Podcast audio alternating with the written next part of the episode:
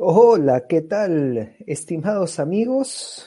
Bueno, como les había adelantado en un post anterior, ya estamos aquí listos para comentar temas relevantes, temas importantes que, me habían pedido.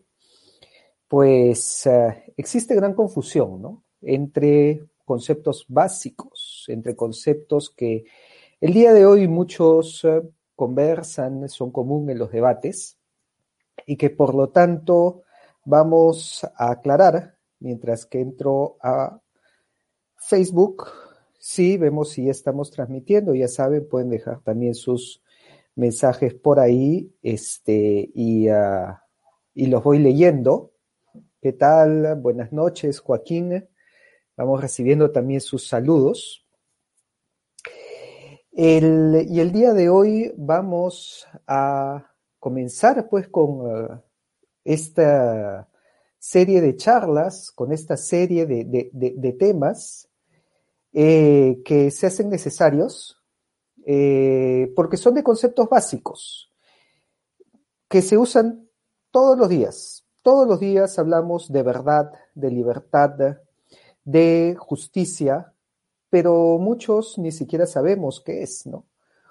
O las bases acerca de esto, ¿no? Recuerdo, es más, incluso recuerdo eh, que cuando yo estudiaba estos temas en la universidad o incluso hasta en el colegio, muchos decían, ¿no? ¿Y a mí para qué me enseñan esto? ¿A mí para qué me enseñan filosofía? ¿A mí para qué me enseñan, pues, lógica? Yo, yo, yo voy a ser ingeniero, yo voy a ser administrador, yo voy a ser contador. Yo no tengo por qué leer a Platón, Aristóteles, Hegel, Kant, Heidegger, Kierkegaard, ¿no? ¿Qué, tiene que ver eso con, mi carrera? ¿Para qué sirve eso?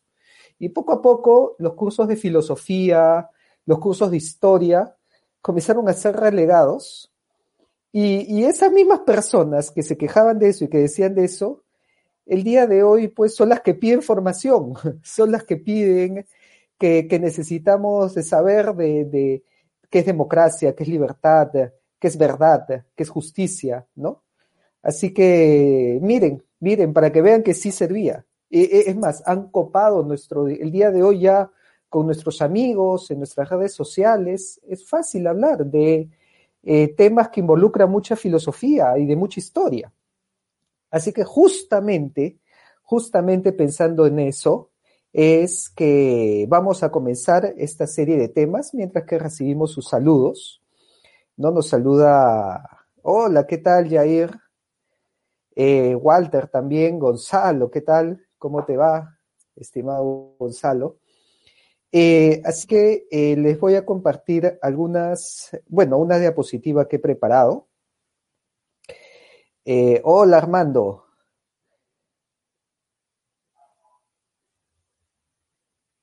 Y que aquí la podemos ver, ¿no? Eh, esta diapositiva verán pues eh, que es de un tema que, que, que está en pleno, en pleno, mientras que voy, yo continúo siguiendo sus, sus comentarios, este, acá mientras los leo. Eh, es, es, un tema totalmente relevante el día de hoy, porque es sobre libertad. ¿Qué es libertad? ¿Existe la libertad? Muchos se han cuestionado si existe o no existe la libertad, ¿no? El determinismo negaba la libertad.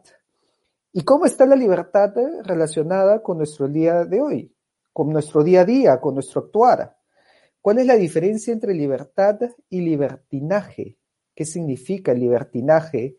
¿Y cuál es la diferencia con la libertad?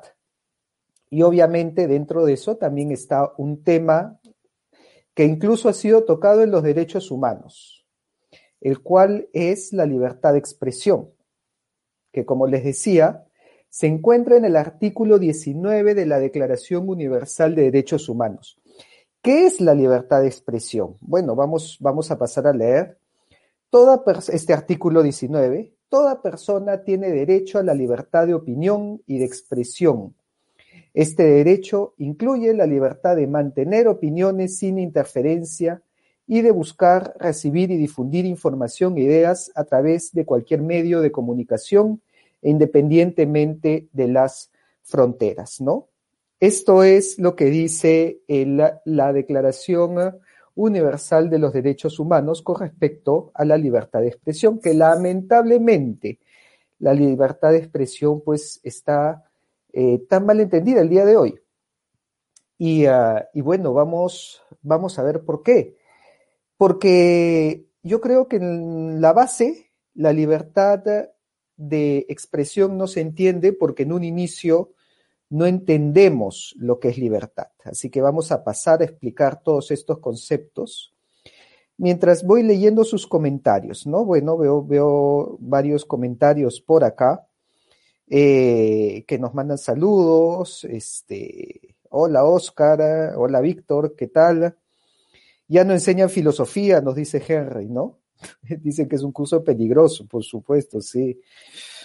Y la filosofía es tan hermosa, ¿no? todo en simple, nos saluda, nuestra página que tanto nos, nos comparte, hemos tenido varios también, eh, varios streaming, ¿no? Varias eh, conversaciones con todo en simple. Eh, Wilmer nos pide que hable sobre Hayek, también de repente en algún momento podemos tocarlo el tema. A su barco lo llamó Libertad, esa famosa canción, ¿no? Mm, bueno, varios, varios saludos. Este, gracias a todos. Entonces pasamos a preguntarnos qué es libertad. ¿Qué es libertad, no? Y, y, y, para ello voy a remontarme a los clásicos, ¿no?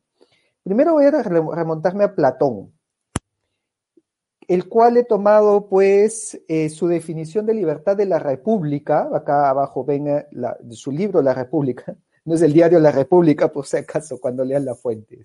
El libro La República de Platón, ¿no? En la, República, eh, Platón habla, bueno, bastante sobre la libertad y dice, ¿no? El hombre justo y plenamente racional, el filósofo es un hombre libre en la ciudad ideal, ¿no? Y por lo tanto Berlín interpreta esto diciendo que solamente puedo ser verdaderamente libre y autocontrolarme si soy racional. Fíjense Interesante definición que muchos no tenemos en cuenta. Muchos buscan la libertad, muchos anhelan la libertad, muchos luchan por la libertad, cuando según Platón, la libertad radica en la racionalidad. Mientras yo soy más racional, yo soy más libre. Sin embargo, el día de hoy vemos que, se, que, que la racionalidad tiene una connotación negativa. Muchos dicen, no, eres demasiado racional. Muchos le huyen a la racionalidad, muchos huyen a pensar, muchos huyen a formarse, muchos huyen, a estudiar, cuando en verdad, mientras más estudias, mientras más te formas, mientras más aprendes, entonces, según Platón, eres más libre.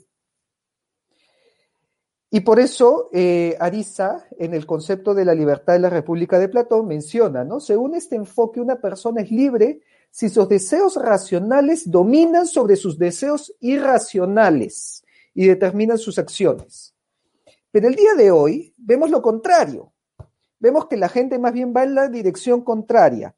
Quiere ser más libre, pero hace primar sus deseos irracionales hace primar el sentimentalismo, la emotividad y da paso a pasiones como la ira, como la indignación, como la cólera, como la violencia incluso. Pensando que de esta manera eh, está siendo más libre al expresar estas emociones. Y según Platón es al revés, está siendo menos libre, porque las pasiones se hacen esclavo y más bien es la racionalidad lo que te hace libre. Entonces, fíjense cómo desde acá y existe un quiebre conceptual, un quiebre en lo, que, en, en lo que es la teoría y la práctica, en lo que es mi forma de entender la libertad y lo que realmente es la libertad. Y por eso de repente hay tanta confusión con respecto al tema. Porque para ser realmente, si realmente quieres luchar por la libertad, entonces, primero lucha por dominar esas pasiones. Ojo, no estoy diciendo que la pasión sea mala. Estoy diciendo que la pasión es mala cuando desborda o sobrepasa a la racionalidad. La pasión es buena cuando está controlada por la racionalidad. ¿no? Había una frase que decía, la pasión es como un caballo. Puede hacerte daño si no lo domas, pero si lo domas te lleva a donde quieres ir. Imaginemos el lugar de un, bueno, claro, un, caballo salvaje, tú te acercas y, te va a meter una cos y, te va a romper un hueso, te va a tirar patas arriba y va a hacer daño a su alrededor. Así son las pasiones desenfrenadas. Pero si logras dominarlas, logras tomar las riendas del caballo, te lleva, es, es, un motor. Es, es, como un auto, ¿no? El, el auto es muy bueno cuando el piloto domina y tiene el timón del auto, pero si el piloto no controla el auto, el auto es un peligro. Así son las emociones. Si la racionalidad no tiene el timón y no las controla, son un peligro, se desbordan y, más te acercas a un animal que obedece a sus instintos que a una persona libre. Dejas de ser libre. Y eso es algo que no se entiende el día de hoy. Muchas personas dicen que mientras más desborden sus pasiones, son más libres. Mientras más den rienda suelta sus emociones, son más libres. Y es al revés. Es al revés. Es cuando más control la racionalidad tiene sobre ti, que eres más libre. Y es por eso que hay una frase también que dice, no hay mayor rey quien reina sobre sí mismo. ¿no? Eh, seguimos leyendo pues algunos comentarios. Eh, eh, ¿no? ¿Qué más nos dicen? nos dicen saludos desde el extranjero, desde Arequipa. saludos, mi estimado Jorge Luis. Eh, Rosa nos felicita, este, eh, y, pregunta sobre la Constitución. Poco, no podemos, no se puede discutir estos temas sin discutir qué es libertad, qué es democracia, qué es verdad, qué es ley. Está de más. Primero tenemos que partir las bases. Por eso estoy comenzando por esto, ¿no? Eh, de Negri decía que había que cerrar los programas que estupidizan a las personas y varios medios refutarían basándose en la libertad de expresión. Bueno, vamos a hablar también de esto ahora. Y como dice Enrique Gutiérrez, la verdad nos hará libres. Ya vamos a hablar de la verdad en otro tema, porque también eh, vemos en esta frase que la verdad es la que te hace libre, no es al revés. No es la libertad la que te hace verdadero. Entonces, muchos liberales también colocan a la libertad como fin supremo cuando vamos a ver que no es así, ¿no? Eh, Carolina también nos felicita. Eh, Josari dice, cada persona es libre de ver lo que le dé la gana. Qué buena, qué buena pregunta, Josari. ¿Cada uno es libre de ver lo que le da la gana? Vamos a ver, ¿ah? Vamos a cuestionar esa frase. Cada uno es libre de ver o de hacer lo que le, da la gana. Eh, vamos, voy a quedarme con esa frase antes de continuar con los mensajes. Em, porque pasamos acá al estagirita, ¿no? A nuestro amigo Aristóteles. ¿Qué dice, qué dice Aristóteles sobre la libertad, no? Bueno, Aristóteles no, no, no es que la defina precisamente, pero en la política sí dice que, o reconoce que eh, la persona eh, eh, tiene la capacidad para decidir libremente y de manera racional frente a una amplia gama de opciones previamente ofrecidas. ¿no? O sea, libertad es elegir entre una amplia gama de opciones. Pero es importante también. Limitar que esas opciones, esa gama de opciones, están limitadas entre lo que es deseable o debido. La libertad es la capacidad de elegir acciones motivadas por leyes racionales, de acuerdo a lo que dice Platón, de lo que es deseable o lo que es debido. Entonces acá refutamos lo que, bueno, perdí el mensaje, pero lo que nos decían, cada uno es libre de ver lo que le da la gana. No. Nadie es libre ni de ver lo que le da la gana, ni de hacer lo que le da la gana, sino lo que es debido. Libertad es elegir entre lo bueno y lo mejor. No es elegir entre lo bueno y lo malo. ¿Por qué? Y esto es algo también muy importante que muchas personas no entienden y, dicen, libertad es elegir entre lo bueno y lo malo. La libertad es un valor. Si la libertad te diera o, tuviera la capacidad de elegir también lo malo, sería un antivalor. Yo, yo soy libre de hacerte daño, ¿no? O yo soy libre de hacerme daño. Pero eso ya no es un valor, eso es un antivalor. Entonces estamos hablando más bien de una libertad negativa, una libertad nociva, una libertad mala. Cuando la libertad es positiva, la libertad es buena, es un valor, es algo que debemos exaltar. Entonces, solamente es rescatable, exaltable y defendible cuando la libertad está entre elegir entre lo bueno o lo mejor, entre todas las opciones que sean buenas. Y es por eso que la libertad no es irrestricta. La libertad no es hacer lo que a mí me da la gana. La libertad no es hacer lo que cada uno quiere. Y complemento el, artículo 19 de la Declaración de Derechos Humanos, con el artículo 19.000 del Pacto Internacional de Derechos Civiles y Políticos, que, que, restringe, y ahora sí, la libertad de expresión. Regresamos a la libertad de expresión, ¿no? Y, se refiere este pasaje o este artículo a la libertad de expresión cuando dice el ejercicio de estos derechos conlleva deberes y responsabilidades especiales. Muchos hablan de derechos, pero no se hablan de deberes. Todos exigen derechos el día de hoy, todos quieren derechos, todos claman, todos piden por derechos, sin ser conscientes de que eso crea un desbalance en la sociedad si no está acompañado de un deber. O sea, yo pido un derecho, pero al mismo tiempo estoy obligado a un deber. Si yo solamente pido derechos y me olvido de mis deberes, estoy desbalanceando la sociedad y le estoy volviendo individualista y de solamente pedir, pedir, exigir. Pero nadie entrega. Y por lo tanto, el balance social se rompe, que es lo que vemos en tantos países el día de hoy.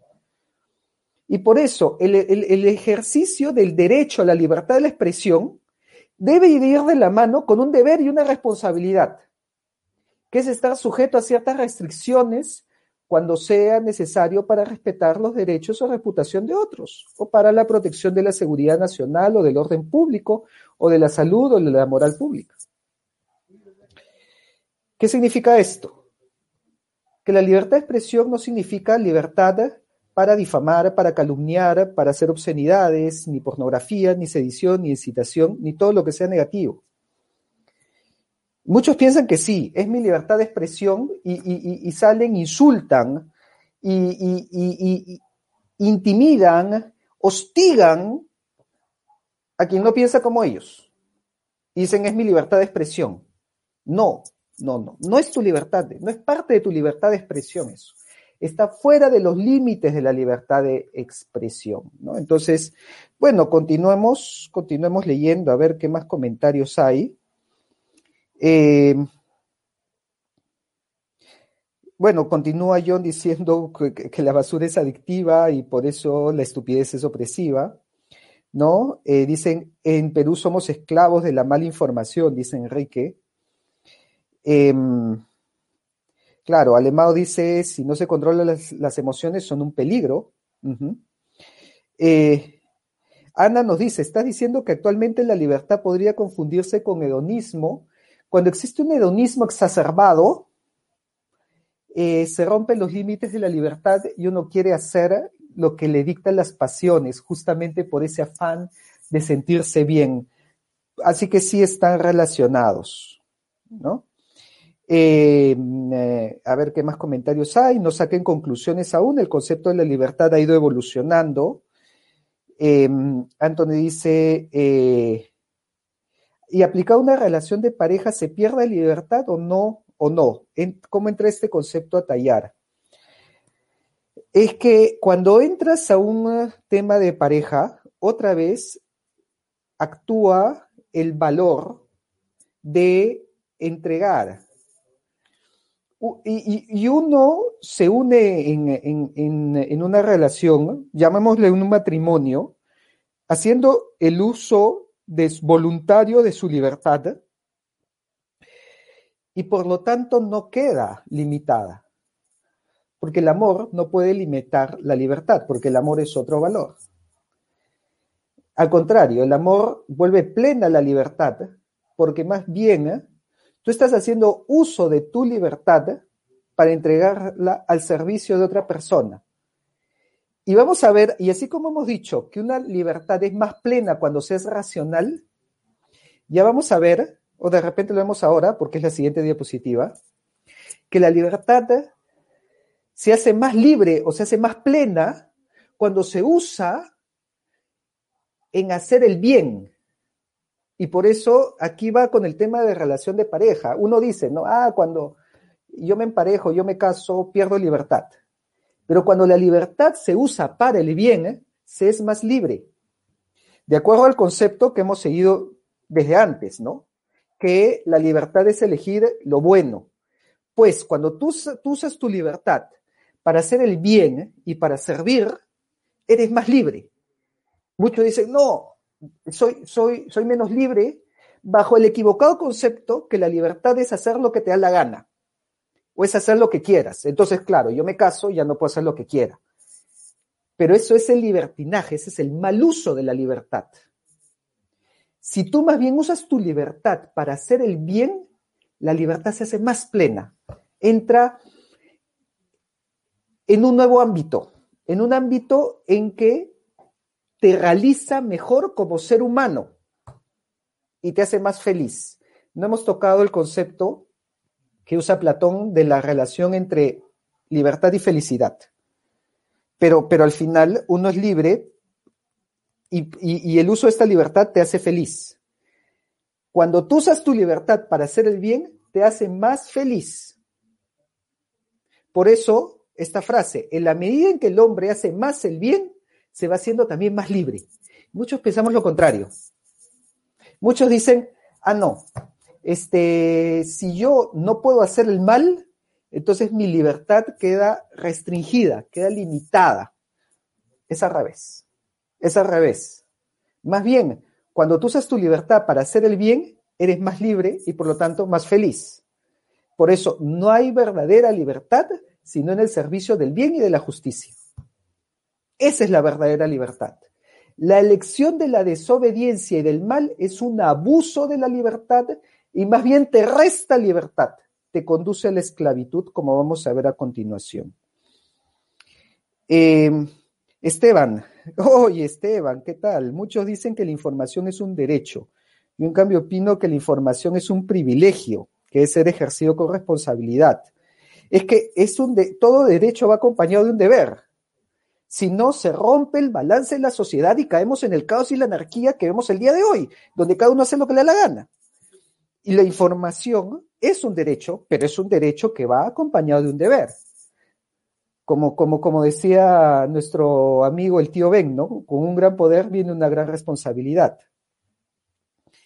Gerardo nos dice, libertad es diferente al libertinaje. Claro, justamente eso estamos viendo. ¿Cuál es la diferencia? ¿No? Enrique dice, por eso cuando vamos a votar nos acostumbramos a votar por el mal menor. Claro, la libertad es democrática. Eh, y si no vivimos en la anarquía y no somos libres. El derecho termina cuando empieza el deber.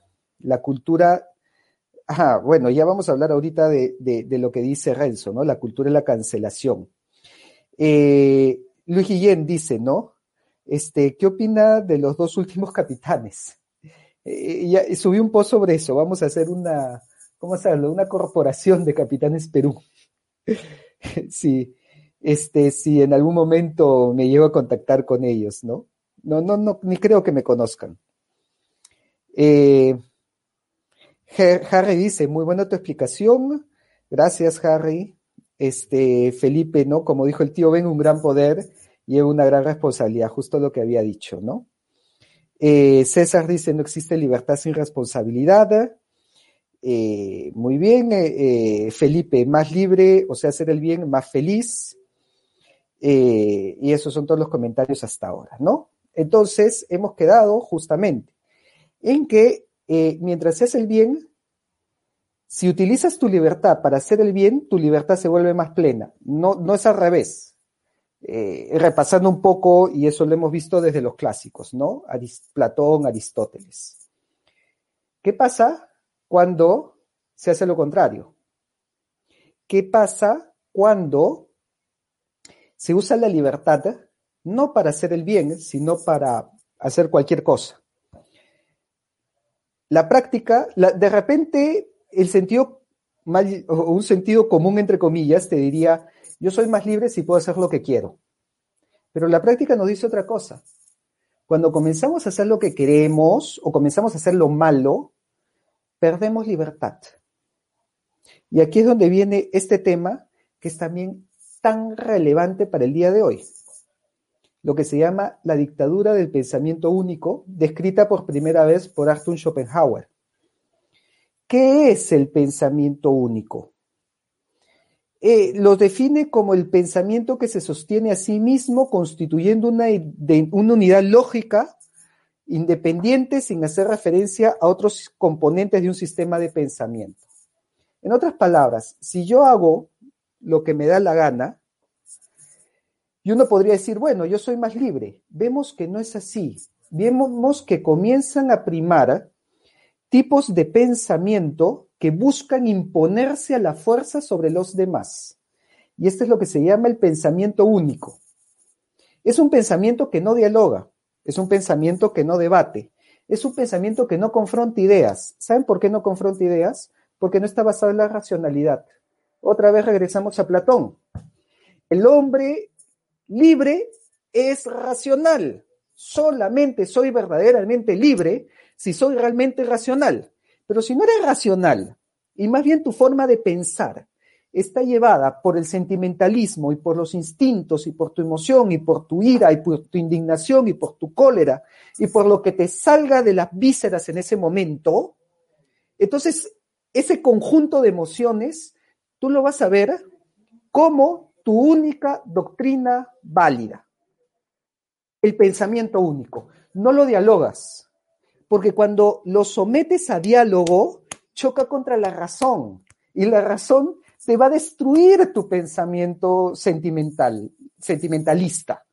Y eso te va a incomodar y más bien te vas a encerrar en eso.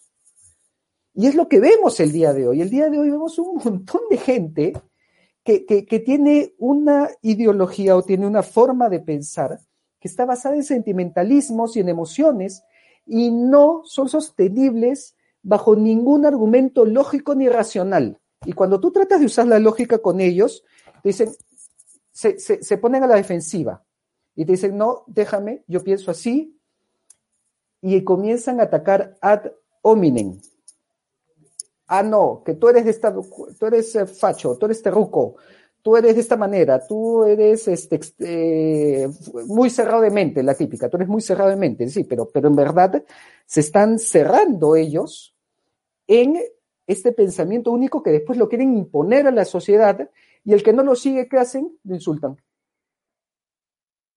Como tanto estamos viendo, y, las redes sociales se han plagado de eso. Entre nomás a las redes sociales. La gente no debate, no intercambia ideas, no razona. Solamente yo quiero hacer esto y el que me diga que no, le hago un carro montón o lo estigmatizo o le digo que tal, tal, que es tal, tal, tal y por cual.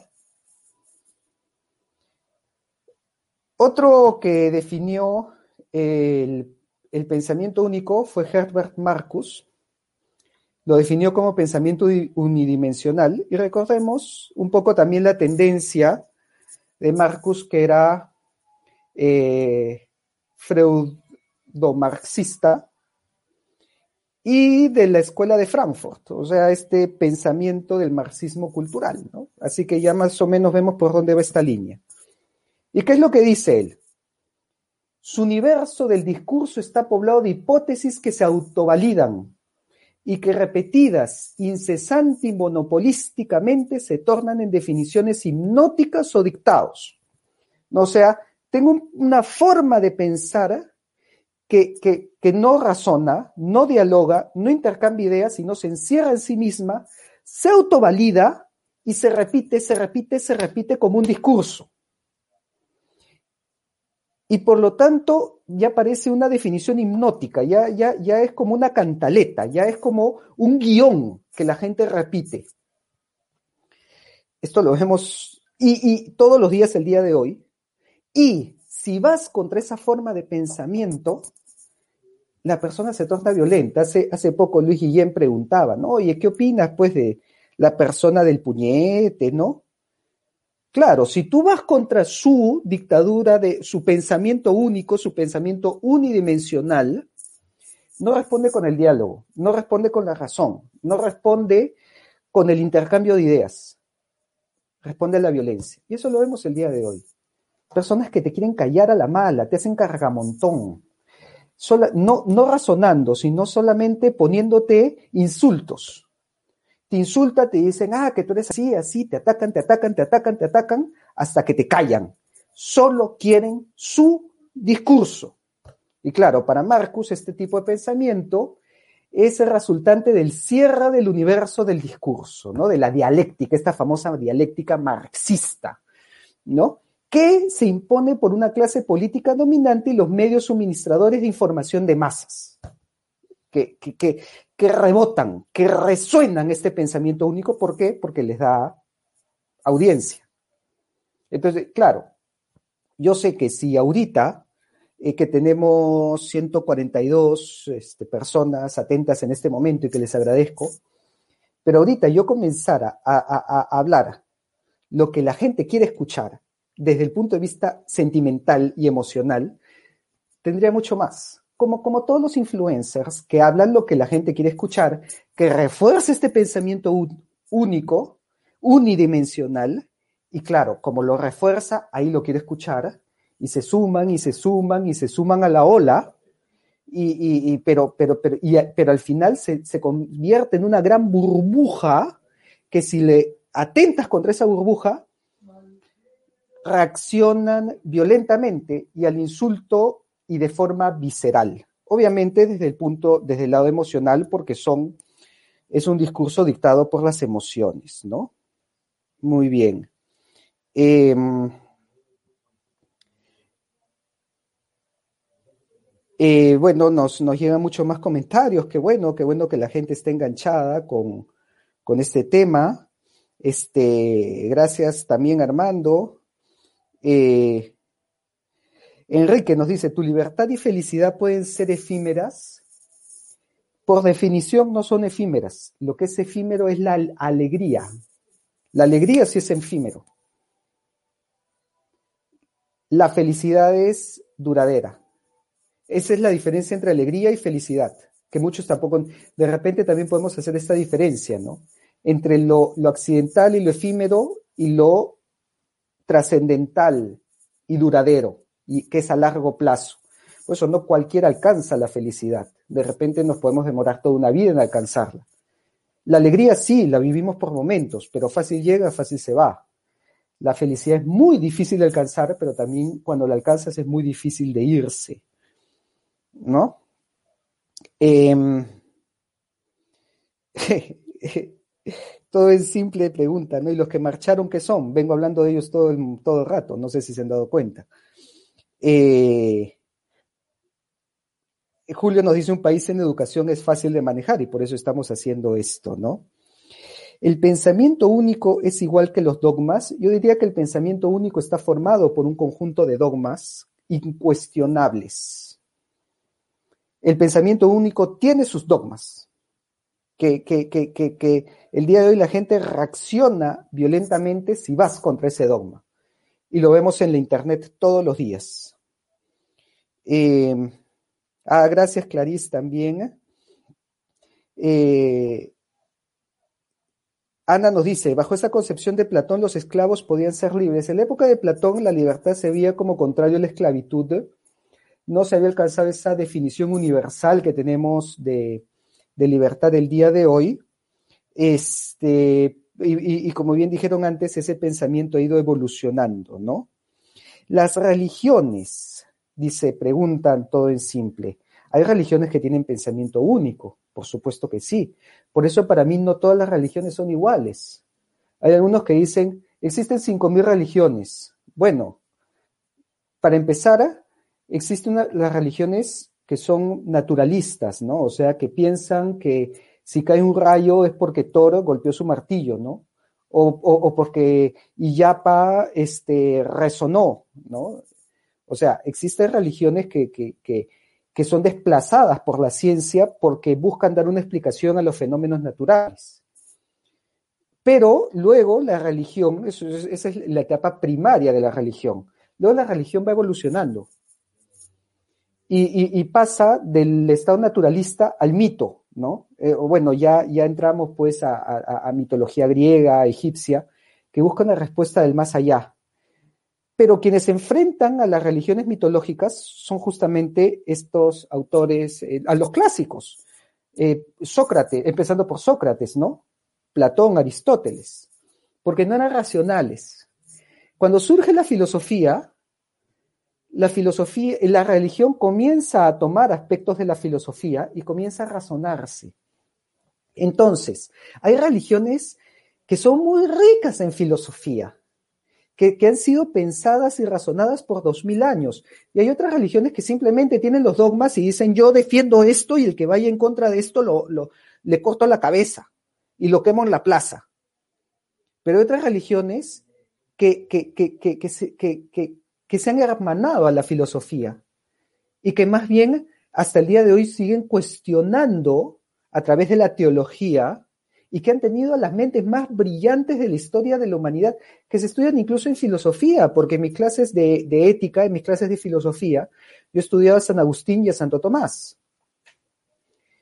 Entonces no podemos comparar pues una religión que toma un dogma y que se cierra en el dogma y el que va en contra del dogma eh, reacciona violentamente y una religión que admite el cuestionamiento y que más bien ha hecho todo un trabajo de filosofía y de pensamiento para llegar a una conclusión. Y que, claro, se sustenta en el dogma, pero, pero, pero que el dogma es el 5%. Pero bueno, no, el tema no es la religión y después, aunque, aunque el tema es un poco la religión, porque acá justamente iba a citar a Francisco. Así que justo, justo hablando de religiones, tengo acá al Papa Francisco, tanto que lo han cuestionado, tanto que lo han criticado, incluso los mismos católicos. Estoy seguro que ahorita hay muchos católicos que se me van a lanzar encima al citar al Papa Francisco, pero miren qué interesante lo que todos los que lo critican al Papa es porque no lo han leído o lo han leído por los medios o lo han leído tergiversado. Miren qué interesante lo que dice. Y esto lo dijo, eh, bueno, salió en el Observatorio Romano el, el, 2014, lo pueden encontrar en la página del Vaticano, ¿no? Justamente Francisco habla sobre el fenómeno del pensamiento único que causó siempre desgracias en la historia de la humanidad. Incluso hoy existe la idolatría del pensamiento único. Se debe pensar así. Y si tú no piensas así, no eres moderno y no eres abierto. Eso, es totalmente dictadura del pensamiento único, es esforzarte a pensar bajo un discurso. Y si no piensas bajo un discurso, arcaico, oscurantista, medieval. O, no, no, o sea, no estás dialogando, no estás razonando, no estás comparando ideas, sino ahí mismo te etiqueta, te cataloga y te sanciona.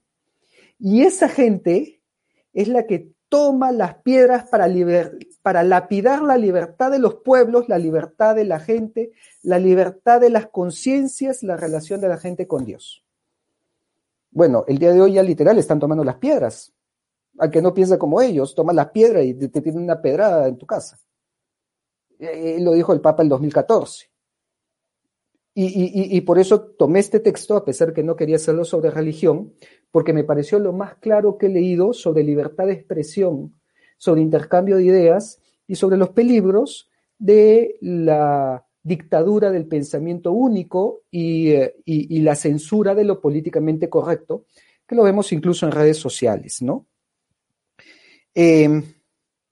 wow, em, bueno, hay muchos comentarios encendidos, muchos comentarios este, eh, dice que estoy describiendo la gran mayoría de los contactos. Compártanles este video, a ver si por favor ayudan a despertar. Aunque, bueno, me menciona también a Gramsci, famoso de la escuela de Frankfurt y del marxismo cultural. El insulto, como dice todo en simple, es la prueba máxima que no tienen argumentos, así es. Eh, Abarca pregunta, JDM Abarca pregunta, entonces, ¿cuál es la verdad? Ya, ese es todo un tema. ¿Qué es la verdad? O sea, ahora hemos hablado de la libertad. Vemos que la libertad está relacionada a la verdad. Voy a preparar todo un tema exclusivamente de la verdad. Ah, Tiziano dice que sacó 20 en la entrevista que me hizo. Gracias. Sí, no, gracias a ti. Este, a ver si me pasas la entrevista. Em, Ariana me dice, no, a veces me da miedo compartir mi opinión porque reaccionan muy feo los adoctrinados y prefiero no decir nada. Lamentablemente, eso genera que el pensamiento único se instituya y pase lo que tengo en la última diapositiva. ¿A cuántos nos ha pasado esto, no? Estamos en internet, decimos, no puedo creer que mi amigo apoye esto, la otra persona dice, no puedo creer que se oponga a esto, debatimos, persuadimos, intercambiamos ideas, me va a insultar, va a reaccionar mal, nada. Eliminar, ya ni siquiera eliminar, dejar de seguir. Y listo. Nos encerramos en nuestra burbuja. Y se genera un fenómeno que se llama la caja de resonancia. La caja de resonancia es un fenómeno, se le llama un fenómeno generado por las redes sociales, por culpa de los algoritmos de las redes sociales que priorizan el contenido al que le damos like. Y como nosotros le damos like al contenido que nos gusta, entonces el algoritmo de redes sociales nos comienza a mostrar los mensajes, los posts de los amigos que piensan como nosotros. Y estas burbujas generan un eco, una resonancia, que lo que yo opino, lo que yo digo, lo veo rebotando por todos lados. Y digo, todos piensan así. Pero en la realidad no es verdad. Simplemente me ha aislado del que piensa de forma contraria. A ver, les pregunto a ustedes, ¿no? ¿Cuántos están pensando ahorita, al ver su muro, que todos piensan como ustedes? Que todos comparten sus ideas. Porque claro, el algoritmo de las redes sociales les está mostrando el contenido que a ustedes les gusta, que ustedes han priorizado, que los hace sentir bien. Y solamente, y no están debatiendo, no están intercambiando ideas. Solamente están escuchando ecos, están escuchando resonancias de lo que ustedes quieren pensar. Entonces, cuando encuentran a alguien que piensa diferente, se escandalizan y reaccionan violentamente. Y, es más, incitan a la violencia como hacen muchos influencers al día de hoy, que estoy seguro que les ha pasado eso. Entonces, son estos mecanismos que más bien están boicoteando nuestra libertad, nuestra democracia, nuestra, nuestra nuestro raciocinio y por lo tanto nos están quitando libertad. Así que, fíjense, em, bueno, hay ya muchos mensajes más que por cuestiones de tiempo eh, no, no, no llego a leer. Bastante, wow, gracias, gracias por la atención prestada. Eh, sin embargo, eh, solamente quiero terminar diciendo que es por eso que no es bueno debatir en redes sociales. Bueno, los que me conocen saben que me dio muy mal a mí. Cuando yo quiero expresar también una opinión y que la digo, digo, tú estás equivocado, estás mal o estás pensando mal, uff, es como tirar pues un fósforo dentro de una habitación llena de gas. Eh, y me he dado cuenta que, que, si tú piensas distinto y ves que todo tu entorno dice otra cosa, entrar a debatir solo va a generar lío, solo va a generar pleito. Entonces, ¿qué se hace en esos momentos? He visto que lo mejor es lo que llamo la estrategia uno a uno. No hablar en grupo, sino más bien hablar a la persona. obviamente es alguien que tienes que tener confianza. Le escribes en privado y trata de hacerla razonar. Trata de, romper este emotividad que lo hace reaccionar visceralmente y finalmente eh, de alguna manera, que, se cuestione a sí misma en un intercambio de ideas para llegar a, un fin en común, eh, pero que prime la racionalidad y la lógica y el debate y el intercambio de ideas. Pero es mejor cuando se hace uno a uno. Si se hace en grupo, se arma el cargo montón y es peor. Y de repente le puedes compartir este video y este, los otros videos que voy a ir sacando, porque, eh, bueno, eh, espero tocar, me han dicho un montón de temas más, me han dicho el tema de verdad, también quiero hablar sobre lo que es justicia. Así que estén atentos, estén atentos a mis redes sociales, espero ir sacando videos periódicos sobre este tema. Así que ya saben, pueden seguirme en mi Facebook de Capitán Perú, en mi Instagram también de arroba Capitán Peruano, y este video también lo voy a subir a, YouTube, en mi canal de YouTube de Capitán Perú. Espero que les pueda haber servido y ah, para que esta información nos haga pensar más y no nos manipulen.